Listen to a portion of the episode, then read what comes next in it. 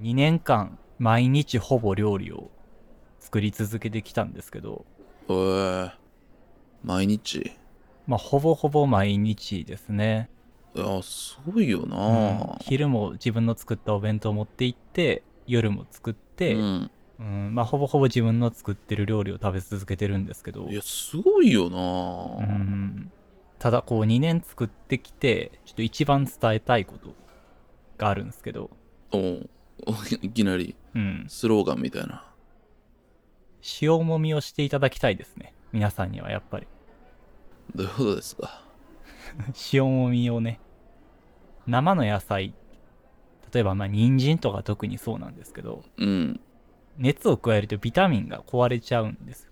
はいはいはい。言いますよね、うん。そういう調理の過程で割と野菜とかは栄養が抜けちゃうみたいなうん。話あるよねそうそう。まあ熱によって強くなる栄養もあるんですけど、まあ人参は基本的に生で食べた方がいいとされていて、えー。ただまあやっぱ生の人参食べるのって結構こう、体力いるというか、まあ、一番ちょっとこう生っぽいんが嫌な野菜かな人参って、うん。なんかそのよくあるのがさカレーを作りますみたいな。料理下手な人とかでも作れるからとりあえず、うん。であるあるの描写としてじゃがいもの皮むきっていう問題と人参が生っぽくないかどうかっていうのが大体あるよね。あー。あるあるで。そうね、こう火をちゃんと通せてなくてみたいなね。そうそうそうそうそう、そう。なんかそういうね、やっぱりこう火を通すと出てくる問題っていうのが、こうやっぱ塩もみね、まずこう人参をこう千切りとかにして、塩をかけて3分放置して、揉みまくるんですよ。揉みまくると揉む言うてもさ大変？人参硬いでいや、それがですね、塩をかけることによって揉めるんですよね、これ。えー、で、こう、揉んで、まあ、オリーブオイルとかさ、ごま油とか、そういう油とか、なんかこう、まあ、好みのねうん、調味料とか、まあ、塩味はついてるんで、下味はついてる状態にすると、こう、生の人参をたくさん食べれる。それはもう本来炒めるよっていうところを飛ばしてうん。生で使えるってこと？うそう。もうそのまま食べれますから。えやっー、それはもう全然やったことないなたことないでしょ。これ、うんこう、最近気づいて、生の人参食べ放題やんっていうことに気づいたんで、僕は一番今、皆さんに伝えたいですね。塩もみを？はい。まあ、時点でこう、肉をうん焦げ目つけるまで焼いた方がいいっていうとこですね。おうおうおうあ確かに焦げ目がつくまでっていうのがポイントなんかそうそうそう。あんまり僕も料理せえへんからあれなんやけどこう、火通ったなって思ったら、やっぱやめちゃいがちなんですよ。僕もね、こう、火通しすぎたら結構硬くなるなっていうイメージもあるし、うーん焦げって、こう、ネガティブなイメージあるじゃないですか。そうね、うん。それこそ古くは肉の焦げたとこ食べるとがんになりやすいみたいな。そう、そういうなんか眉唾な情報が、ほんまなんかいみたいな。あれどっから来とんやろううな、ん、うん、いや、ただこれがですね、やっぱ焦げ目つけた肉の方が圧倒的にうまいってことに、ようやく気づいたんですよね。本当ですか。し、やっぱ焦げって香りなので、例えばこう野菜煮るときとかも、腹立つなそれ焦げって香りなんで二度と言わんといてくれ。そんなに？いや、うんあの、野菜、例えばポトフ作るときとかも、もう焦げ目しっかりつけて、いや、もう煮るかどうかも、これでも段違いなんですよ、えポトフってさそんなちょっと俺ポトフ自体がよくあんま分かってないから今。なんか肉じゃがみたいな感じのウインナーが刺さってるなみたいな イメージなんやけど、まあ、それで認識はほぼほぼ合ってますけど、まあ、ポトフうん、は、でその焼くとこあるっけ？もう煮るもんやと思ってた。そう、いや、普段は煮るだけなんですけど、煮るだけでポトフと呼んで問題ないんですけど、うん。その煮る前に、まあ、全ての野菜およびソーセージとかベーコンとかに焦げ目をつけるだけで、全く別世界。あー。うん言うていい？はい。めんどくさい。いやいやいやいや、まあまあ、めんその時短のね、時短をまあ重きと置くんだったら、まあこう、うん。避けていただいてもいいですけど、やっぱポトフってね、大量に作るからさ、飽きが来るじゃない？あそうだよね。まあまあ確かに煮物系はな、うん。3日付き合う相手やと思ったら、やっぱそれぐらいの手間はかけた方がなるほどね。うん、美味しいかなっていうふうにはまあ思う。まあ、このあたり、ちょっとね、最初気づかなかったんで、今、ちょっとできるだけ伝えることによって、こう、知識をね、こう、拡散していきたい。あの、まあ、時短であり、僕もめんどくさいんで、ちょっとなかなかできないっていうか、うん。あれですけど、まあ、そのオプションとしてね、持っとくと、そういうことが豊かさだもんね、やっぱり。まあまあ、そうなんですよね。なんかそういうところで、こう、まあ最初からやらなくてもいいですよ。めんどくさかったら。ただ、うん。こう余裕が出てきたら、こうオプションとしてつけることによって、こう徐々にね。うう。ん。あとはまあ、単純に、その、焼き場というか、コンロとかが、本当にその、ワンディスクだけで暮らしてる方っていうのも結構いるわけですよ。現代ね。はいはい。そんな、2ディスク、3ディスク使えるとこないからさ。あんまディスクって呼ばないですけど。うん。はい。まあまあまあ、確かにね。だから、ワンディスクだと、やっぱりその、逆に煮物ってありがたいのよ。そこにずっと入れていったらもう終わっていくから。うん。でも確かにそれはそうで、2個作れないんですよね。ワンディスクだとね。こう、味噌汁そ作るって、炒め物作って、同時に温めることができないっていう。う。そうなんですよ。まあただね、僕これだけこう料理をさ、作ってきて、なんかこの料理を作らなくても生きていける時代じゃないですか、でも今って。そうね必要なものが多すぎるんですよ、料理って。始めるにあたって。だからもうそれを全部ゼロにしちゃって、もう作らない。まあなおかつ今ってそれでもちゃんと栄養が取れるような食事がいっぱいあるし、効率よく買い物とかすれば、まあ冷凍食品とかね、あとまあ外食とかもあるし、うん。そういうのを駆使すれば、なんか別にそんなに多分お金もかからなくなってきてる。そうそうそうう。ん。意外と経済的にいけたりするしね。うん。だから今本当に料理作らなくていい時代なんですよね。うん。うん、かなり、それこそ5年前、10年前に比べたらだいぶまたこれは、実は変わってんじゃないかみたいな話かもしれないよね。うんまあ、特にコロナ禍とかの影響もあったからね、さっきの UberEats とかもそうだけど。確かに確かに。ううんん。なんかこの時代に僕なんでこんな料理作り続けてるんやろうなっていうことを、おお確かにな。この前ふと考えて、うん。考えた時に空っぽやなと思って、答えが。今はカメラが引いて、その、寺田を引いたところから映すショットになったね、今。いや、すごい俯瞰ショットになったと思うんですけど、こう自分を見つめ返したら、別にうん。こう何の哲学とか何の意思もなくただ料理を作り続けてるなってことに気づいてしまって、うんうんあまあこの辺なんかな自分の人生の中でっていうものをちょっとまあ考えてみてそういうことを話したりとかやっぱ料理に対するこう距離感って人それぞれやっぱ違う、まあ、違っていい部分でもあるのでちょっとそのあたりもシャークさんと意見交換しながら喋っていけたらなっていうことを思いまして、はい。今回はそういう回でございます。この番組「心の砂地」はさまざまな文化や日常の気づきをヒントに考え続けることで言葉の記憶装置を目指す教養バラエティ番組です。私、寺田です。シャークくんです。よろしくお願いします。ということで本日も始まります。心の砂地。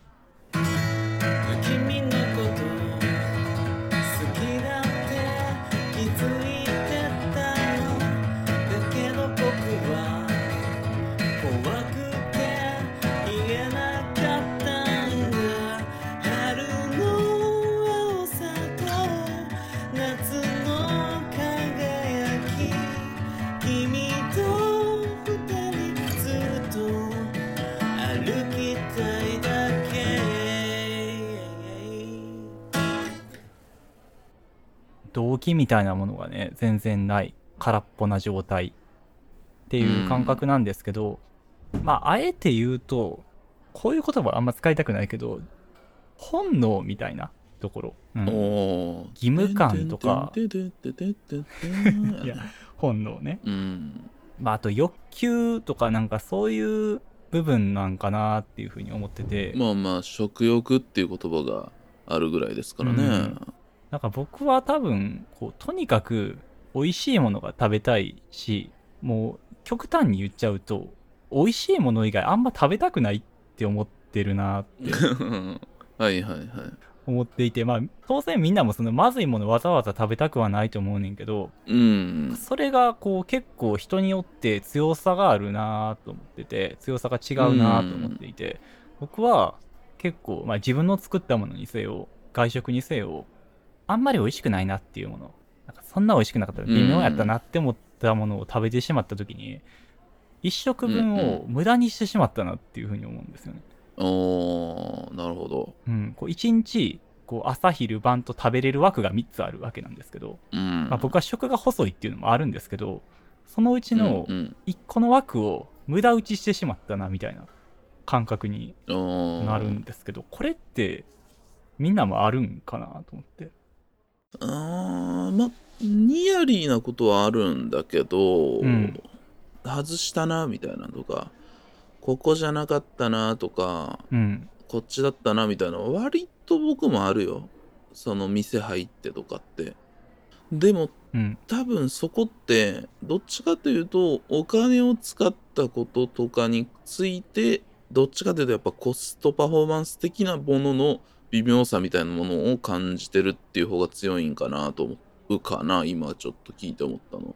ああそういうことか。値段とかも入ってくるもんね、あの値段にしてはそんな美味しくなかったなとか。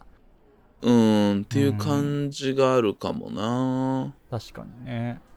うーん。そうか値段っていうのは僕の中ではあんま気にしてなかったですね、うーん。的確なものを収めたいみたいな意識があって。はいはい。今日の夜は例えばじゃあ外食にしてみようっていう時とかに、こう何が食べたいかわからなくなって結局なんか2時間ぐらい外歩いて帰ってきて家でご飯食べるみたいなことやっちゃう時あるんですよあね。ーまあそう聞くとちょっと怖いかな まあもちろん人といる時は絶対しないんですよこういうことは。ただ、うん自分で決めていいよってなったら正直そういうことをしてしまう時があるっていうのがあって、まあ、ないことないけどな、うん、ちょっといいもん食べたいけどせっかく外食するしどうしよっかなみたいな感じでふらふら歩いちゃうみたいなことはやっぱあるよ、そうよね。やっぱそういう時う間ん、あるよね。全然あるし、まあ、うん。そう言われてみたら、結局選ばず家帰ってきてみたいなのも全然あるはあるかな。なるほどね。うん。ただそこは最新ビデオの棚の前で何も借りれないみたいな話で これはまあ神のカルマね。うん。うんそうね。そう。選べないっていうだけなんかなとかいううんいやーそうやなだからそこがなんかこう多分プレッシャーみたいなものも自分の中で結構感じていてここで外せないみたいなさうんレベルになってきちゃってるなっていう意識もあって、あうん。あ、そこがちょっとあれなんかもな。そうね。なんか例えばこう映画とか音楽とかうん。そういうまあまあ漫画とかもそうやねんけどそういうものでうん。そんなに面白くなかったなってものを見た時にまあ微妙やったなと思って、無駄にしたなって思うことはないんですよ。そうね。やっぱうん微妙なもん見れたことの嬉しさみたいなの逆にあるからね。そうそうそううん。これはこれで良かったなみたいなのがあんねんけど。うん。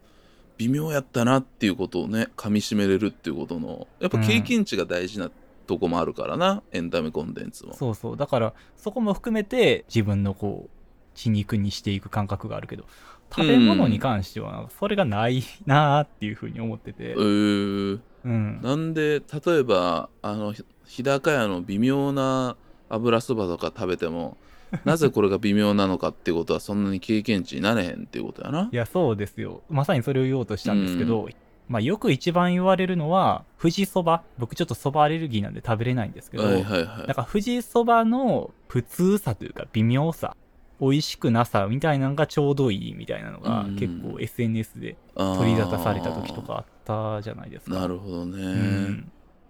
確かにゆで太郎っていうそばのチェーンがあるんやけど、うん。なんかね不思議なんよねゆで太郎のそばって。ああ、やわめっていうか関西の人が関東に来た時のこっちのやっぱそばの美味しさって結構あるのよ、あ、そうなんや。その全然違うからタイプが。美味しいのよやっぱりね。でそのまあチェーンであるうん。まあ富士そばであるゆで太郎。まあ僕は特にゆで太郎なんやけどのえなんかこのなんとも言えん感じハマってまうなみたいな。あそれを気づいたらまた行っちゃうみたいなことはあるね。あなるほどね。うーうん。ん心の砂地ところは変わり西武八木沢から巡ろう手広く低速無故障もさらってくとく走り続き合う闇だめのごとく大翻訳者大婚約者大丈夫用語集もあるから。思考回路はまるでメロラカメトロール。この下巡ろう我が城としようがまあちょっといろいろ話したんですけどまあその、うん。さっき言ったその微妙なもん食べたくない。とにかく美味しいもんが食べたいっていう欲求っていうのが強いなっていうのを考えた時に食べるっていう行為の価値が異常にこう高いかなっていうふうに思ってて、なんか食べるっていう行為ってめちゃめちゃ最高やなっていうふうに多分思っててこうなんか友達とかとこの前食べに行った時とかにめちゃくちゃ料理が美味しかったんですよそこの。うん。うん。玉ねぎのフリットがめちゃくちゃ美味しくてえこれめちゃくちゃ美味しくないみたいな話をしたんやけどうんうん。なんかみんなああそうやな美味しいなって終わってしまって会話が。うん。ちょっともうちょっと話そうやみたいになったんやけど、あ、あ、みんなそんなもんかっていう、なんかちょっとそこで温度差を感じあて、ー確かにね。うん、まあ僕もは最近あんまりね行ってないけど寺田とご飯行く時に、うん、そういう感じの寺田の圧を感じたことは何度もあるね めっちゃうまないっすか？みたいな。いや、そうなんよな。うん。完全にそのライブとか行った時の興奮の顔をしてんのよ。フェスとか例えば友達と行ってなんやろうな、まあ、例えば井上陽水見に行ったとしてフジロックに井上陽水が来るぞみたいなんでうん。いきなりさ少年時代のイントロ始まったらわーってなるやそらね、もう往年の名曲ですからん、ね。でチラッと寺田を見たらうん。わーってななるやんなるなる、そりゃ。そん時の顔をしてるね これめっちゃうまないっすか？みたいな時にああ、でも、同じ感覚やと思うな。そうそうそうライブとかで名曲聴いてる時と同じテンションやと思うな。うん正直。でも俺にその少年時代のイントロ聞こえてないからさ そうか。おうん。まあうまいなあっていう。そうね。いや、僕は、その、か。少年時代聞こえてない人の顔もいっぱい見てきてるから、さすがに自覚はあんねんけど、うん。なんかただ僕の中で、こう、幼少期のことを思い出した時に、結構明確に食べるってすげえって思った記憶がはっきりこれは覚えてるのがあって、うん。昔結構ね、こう、小学校1年生とか2年生の時ぐらいに、公園に行って、こうひたすら木の実を集めるっていう遊びをよくやってたんですよ。友達と。まあ時には家族とやってたんですけど、うん木の実ね。あんまりね。うん分からへんかな。こうカラフルじゃないですか、木の実って結構。うん。だからまあそれをただただ集めてみんなで眺めて綺麗だねっていうだけの遊びなんですけど。うんうん。それをこうとある日もやってた時にその時兄がいて兄がその集めた木の実の一つをこう急に食べ始めたんですよえ食べ食べたらあかんやろ木の実これ食べれへんやろって言ったらこれ秋組っていうこう食用の木の実やからこれ食べれんねんって言われてえそうなん？って言って僕もそれ食べたらさくらんぼみたいなうん。味がして、え食べれるんや木の実？ってなってその時にこれまで木の実集めっていうそのいろんな木の実を集めるっていう X 軸でその軸だけで戦ってたのが、なんか急にこう食べれるか食べれないかっていうなんか Y 軸みたいなのが出てきて、うん。でそっから結構その山桃とか山帽子とかそういう食べれる木の実を集めるっていうことに価値が生まれ始めて、まあ、山帽子とかね結構東京だったらなんかなぜか街路樹とかでも植えられてるんですけどさすがに 街路樹のやつは排気ガスとかかぶってるから食べん方がいいとは思うんですけど食べれるのすごいなっていうか自分で食べれるもんをこう見つけ出して食べるっていう行為ってめっちゃおもろいなっていう風に。はいはなんかそっからこう図書室とか行ったりしても果物とか野菜とかそういう植物食べれる植物の本をいっぱい読むようになってあの僕が一番お気に入りだった本があるんですけど「山と渓谷社」っていうアウトドア系の雑誌とかをい出してる会社がありまして、うん。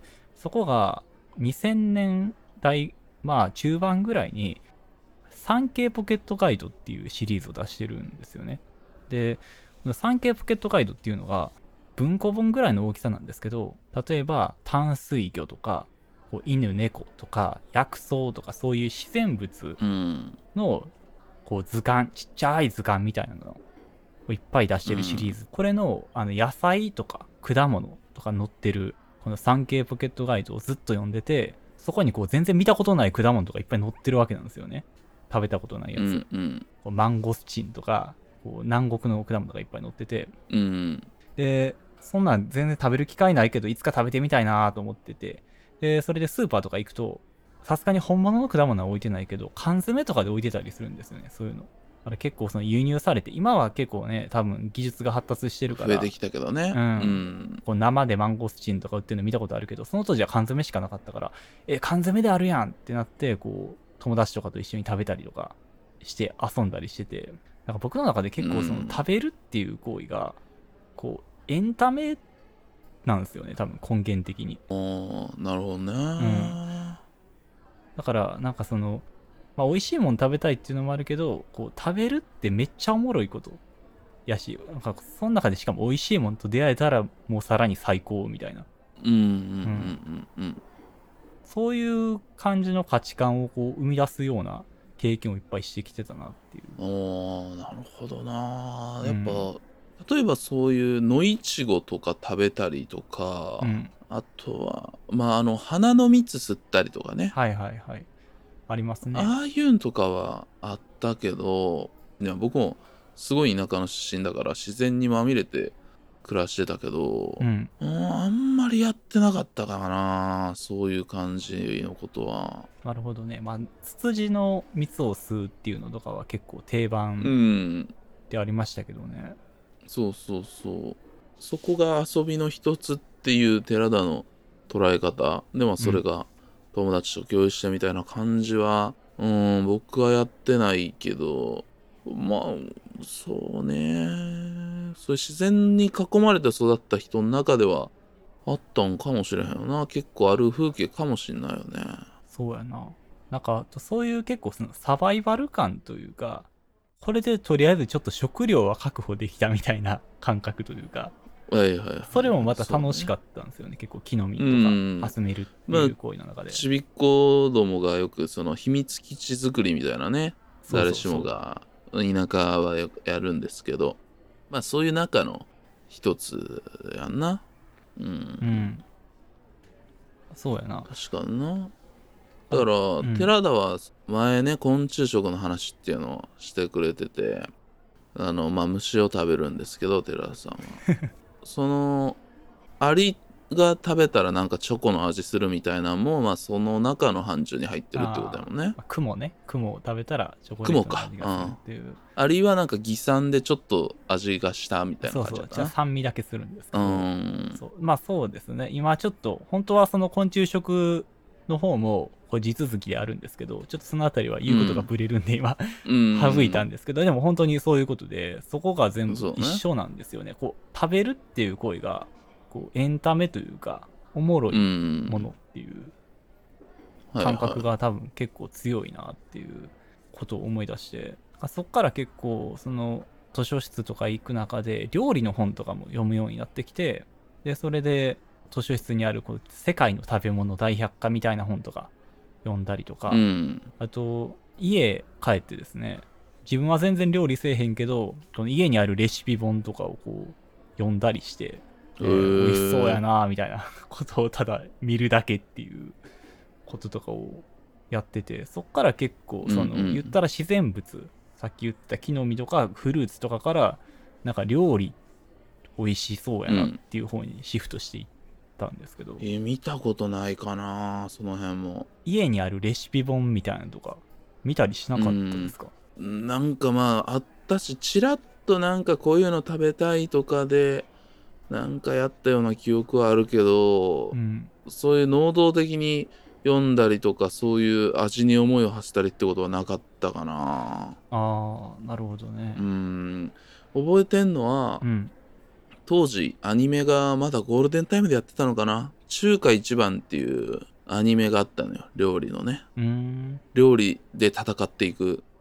料理バトル系のやつね。料理対決する。うん。そうそうそうあって。鶏肉丸々1匹の中にご飯詰めて炊いてうん。みたいなやつあるじゃん料理。そのもち米詰めるやつかな？鶏肉の。そうそう。でん。開いたら、その鶏の中にご飯がみたいな、はい。それがすげえうまそうでそれとかを作ってくれとかいうアニメの影響 まあこれが人によっては例えばミスター味っ子かもしれへんしうん。焼きたてジャパンかもしれへんし。デス鍋のジャンかもしれへんし。そうそうそう分かれへんけどそういうのでこれやってとかうはあ、んとなるほどね。かはでもそれも覚えてるのはそれ1回ぐらいちゃうかなああ、なるほど。僕なんかその、コンテンツじゃなくて、うん現実のレシピ本を見てたので、うんケンタロウっていう料理家知ってますかね？料理研究家。わからんなわかんないですかね。カタカナでケンタロウっていう。2000年代ぐらいに結構いろいろレシピ本を出していて、で、まあ言ったらですね、あの男の子ご飯的なものの走りの人なんですよ、多分。男の子ご飯っつうのはこう男の子が食べる満足できるご飯みたいな。ちょっと表現としてはどうなんだっていうところはあるけど、まあそういう言葉の流行りの多分走りの人で、えー、そうなんだ。ただまあ、そんな、こう、がっつり揚げ物とかジャンキーなもんっていうよりは、あの、うん。お味噌汁とか、そういう家庭的な料理やんやけど、しっかり食べ応えありますよっていうレシピ本をいっぱい出してて、へえうーん。その人の料理本を僕は結構見てたんですけど、ちっちゃい頃に。すごいなぁまあ、作ることはなかったんですけど、ただ、やっぱ一人暮らしして初めて作った料理は、そのケンタロウのキムチチャーハンを初めて作ったのははっきり覚えてる。えー、でもそんぐらいなんかもう刻み込まれてるんややってないのにちゃんとレシピ本もね、実家から持って行って、もうこれ作ったるぞという。ああなるほど、ね、ついに自分の手でこのキムチチャーハンを作ってやるっていう。なるほど、それ実家ではさやらしてくれへんかった？実家で、なんかね、やろうと言わなかったですね、そもそも僕は。あそこがまたおもろいよな。そう、だから僕、実家では一切料理をしてないんですよね。らしそんなにそのレシピ本読んでさ食いてえなみたいな。気持ちがあるのに別にやりはせんっていうそのおもろいよな例えばさバンドに憧れたらギターをやっぱさ弾けんなりにやっぱ手にしたりするわけやんか、はいはいはいまずは。なんかそこが料理はいかんっていうのがちょっとおもろいよね また。なんそこに何の線があったんやろうね寺田の中には、野球やらへんけど、野球の観戦めっちゃ好きな人とか、とか、なんかな。まあまあまあまあそうか。そそうかうんまあ分からんけど。近いとこで言うとね。そう。でも確かに全然料理をさ、家でしてなかったから、母親がこう作ってくれる料理とかに対して、例えば母親が味付け変えたりとか、作り方変えたりしたら、うん。あれなんか変わったとか、なんかこの調味料足したみたいなことを真っ先に言うっていう、結構嫌なタイプえの子供だったんですけど、嫌やな。二度と言わんといてほしいなこれも。ネガティブなニュアンスではないんですけど、なんか普通にね、リトル山岡さんみたいな感じなんや。10代にしてリトル山岡やってたそんや。うそうそう。しかもさ、うん。おいしんぼとか呼んでないやろ寺田って。読んでないですね、おいしんぼは。やばいよそれマジで。どこから生まれたんその山岡は？あなんか、これ、なんか牛丼に、これ、ワインみたいな味する赤ワインちょっと入れてみて、みたはいいな。はいはいこととかねまあまあちょっとね隠し味でおしゃれなね、あるもんね。とか、そういったことを結構言うタイプの子供で、その一方で、まあ僕、兄がいるんですけど、兄はう、ん。こう、好き嫌いはあるけど、まあ基本的にその母親の作る料理は何でもかんでもこう美味しい美味しいっていうタイプうん。だったんですね。で、僕結構その人に料理作るようになってから、この何食べても美味しい美味しいって言ってくれる人って、こうなんてありがたいんだというか、はいはいはい。まあ、僕は今、多分その欲求以外の部分で言うと、やっぱこの家事として料理をやってる部分が強くて、生活を回すっていう意味でね、うんまあね。料理をしてる部分が強いんですけど、そうなってくるとやっぱこう、仕事終わりとかしんどい時がもう山ほどあるんですけど、まあそういう中でやっぱこう、うん美味しいって言ってくれるから、こう、モチベーションがなんとか保たれてる部分があるなってことにこの2年で気づいて、で、そう考えたら、その、僕はなんていうことをしてしまっていたんだっていう。ことに。そのリトル山岡やってた時の？リトル山岡自体がすごく恥ずかしくなって。うん。ちょうど1ヶ月前ぐらいに母親に会ったんですよ。母親に会った時になんか僕小さい頃にその料理美味しいってそんな言わんかったし美味しいとは思ってたけどちゃんと言葉にしてなかったしうん。そのくせになんかこう味なんか変わったみたいなことばっか言ってて、申し訳なかったなっていう話をしたのよ。おまあ、ありがとうっていうことと、ごめんっていう話を母親にしたら、母親が、うん。いやでも、どっちも必要やったっていうふうに言われて、はいはいはい。兄貴はもう美味しい美味しいっそうそう。て言うてひたすら食うてるしみたいうん。な、それはそれで、まあ、料理を作る、まあ、子育てして、うん。働きながら料理作ってるから、まあ、その中で本当にモチベーションとしては、まあ、兄みたいに言ってくれるのはめっちゃ良かったけどただうん。大人になった時に例えば僕実家帰ったりしたら母親と一緒に料理作ったりとかなんかこうレシピシェアし合ったりとかしてるんですけどそういうことができる人になったのはめちゃめちゃ良かったと思うっていうふうに言わうれて、んそうやんな。ううんん。だからなんか結構その料理作る人とこう美味しいって食べてくれる人ってなんかこうどっちも必要なもんなんやなっていうことに結構気づいて。でこうなんか兄は逆に料理今全然しなくてまあするとしても結構ちょっとびっくりするような料理を作るタイプでこううどんに赤いタコさんウインナーとか入ってたりするんですけど、怖いわ。うん、まあでもそれをやっぱ美味しいと思っていて兄は。まあそれぞれは美味しいからな。そうそうまあまあいろいろ。美味しいは美味しいとは思うんですけどね僕も。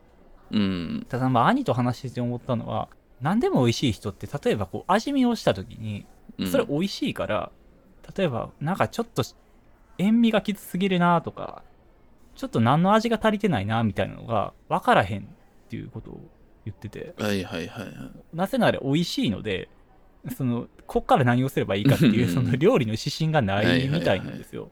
うん。あなるほどと思って。なんかそうまあこれ多分あらゆる創作にも言えることなんですけど、うこうんもっとこうしたいなっていう欲求がある人の方がものを作るんかなっていう。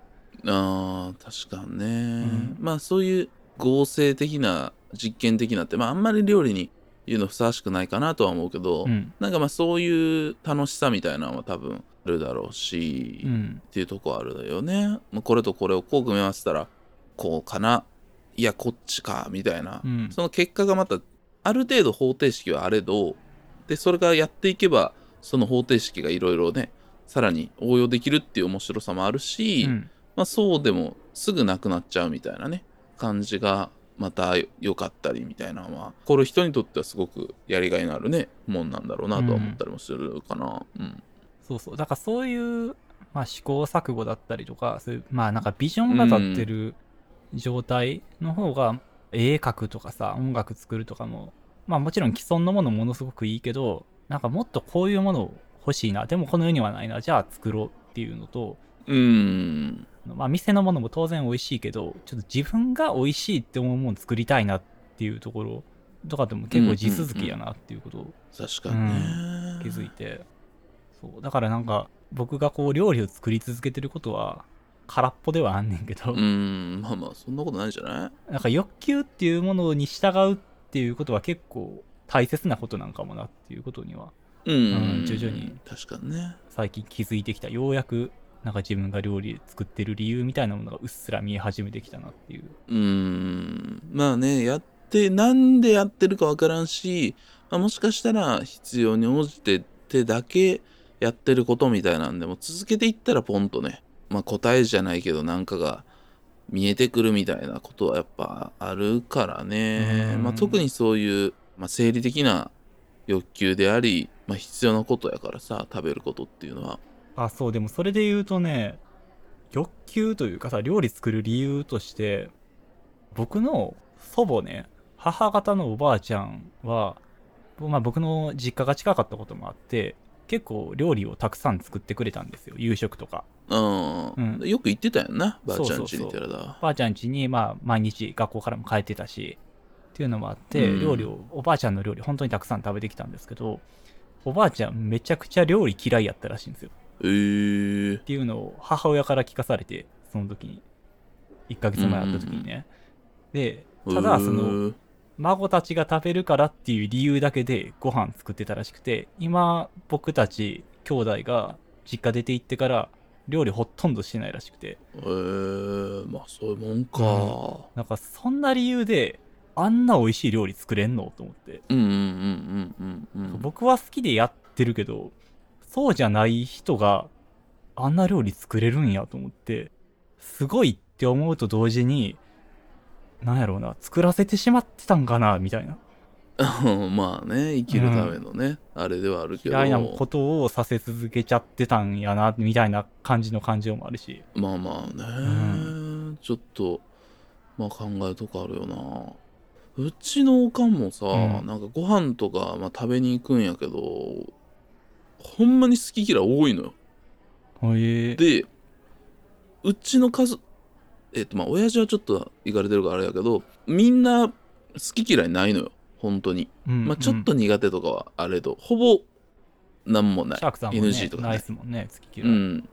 ないんやけど、それって結構、いろいろおかんが割と努力した結果で、割としちっちゃい頃、これ苦手かもみたいなやつも、なんかいろんなやり方で食べさせたりみたいな、なんかまあやってたのね。うんうん。でも、今もうみんな30代とかだから、なると、もうこれあんま好きじゃないねんみたいな、めっちゃ言うねんか。へえ。で、うん。それなんでかって聞いたらやっぱその子供育てる時はその自分が嫌っていうので選択肢を狭めたらあかんと思ってて言わんようにしてたし今自分も食べてたとでももうええねんみたいな食べたいもんだけ食べんねんみたいな感じにもうシフトしたって言っててそすごいね。ううん親から個人に戻ったっていうそうそうそう。感じがまた戻った時に、うん。うん、言ってて。へえそうそんなあれやったんや。っていうかこんなに好き嫌い多い人やったんやみたいなのも全然。なるほどな。そっか。うん。まあ、なんかそう考えると僕のがほんまに今作ってるこの料理的な、この料理に対する価値観とかってもうスタート地点もスタート地点というか。いやいやまあまあね。うん。食べる人とか増えてきて、まあ例えばまあ子供とかがまあ仮にできたとして、子供がめっちゃ好きなもんが僕のめっちゃ苦手なもんとかやったりしたら、ううんわーってこう、頑張らないとって思ったりするんかそうねな。うん。まあまあでも逆にさ誰かのためにっていうことだったら頑張れるっていうことはさ、うん結構あんじゃん料理じゃなくてもまあ仕事でもいろんなことでもあるじゃん、まあ、これはまあそうやな。自分としてはやりたくないかもしんないけど、うん誰かのために必要なんだったらちょっと頑張れるかなみたいなこともあるからさそうやな。そう考えたらみたいなとこあるけどねうん。そうやな今なんかいろんな話をしてみて、うん結構その、まあさっき美味しいって言ってくれてる人がおるから続けられるみたいなところがやっぱ徐々にそういう方にも傾いてくるんやろうなってういう。んうん。そうね思ったなはい。まあね。それこそ生活に入ってるからさ、うん。あんまりそういうことって伝えられなくなってきたりすると思うのね、これ美味しいねとか。そうやな。ちょっとまあ、特に子供からしたらちょっと気恥ずかしい年齢とかもあるし。そうそうそうとかん。うん。その頑固親父みたいな感じ。もうまずどう喋ったらいいかも分からへんからそういうことも言われへんみたいなさ。まあ、そうやな。ことも多分さ分からん俺たちの40代50代そういう時が来るんかもしれないでもねやっぱねをハッと思い出せるようにねしたいかなそうやな。これ美味しいねって、こういう言葉がスルッと出てこれる喉元にしとかないと。うんなんかそうそうそう、うんまあ、サラダ記念日みたいなね感じですわ はい。というわけで、心の砂地は引き続きお便りをお待ちしております。すべての宛先は各配信サービスの概要欄に載っている Google フォームからお願いします。Apple Podcast、Spotify での評価、番組のフォローもぜひともよろしくお願いします。各種 SNS での投稿は、ハッシュタグ KOKOSNA ココスナです。よろしくお願いします。投稿していただく際には、エピソードのリンクも貼っていただけると嬉しいです。エピソードの概要欄にも様々な情報があるので、よければご覧ください。ということで、今回も聞いていただきまして、ありがとうございました。ありがとうございました。それでは皆様、ごきげんよう。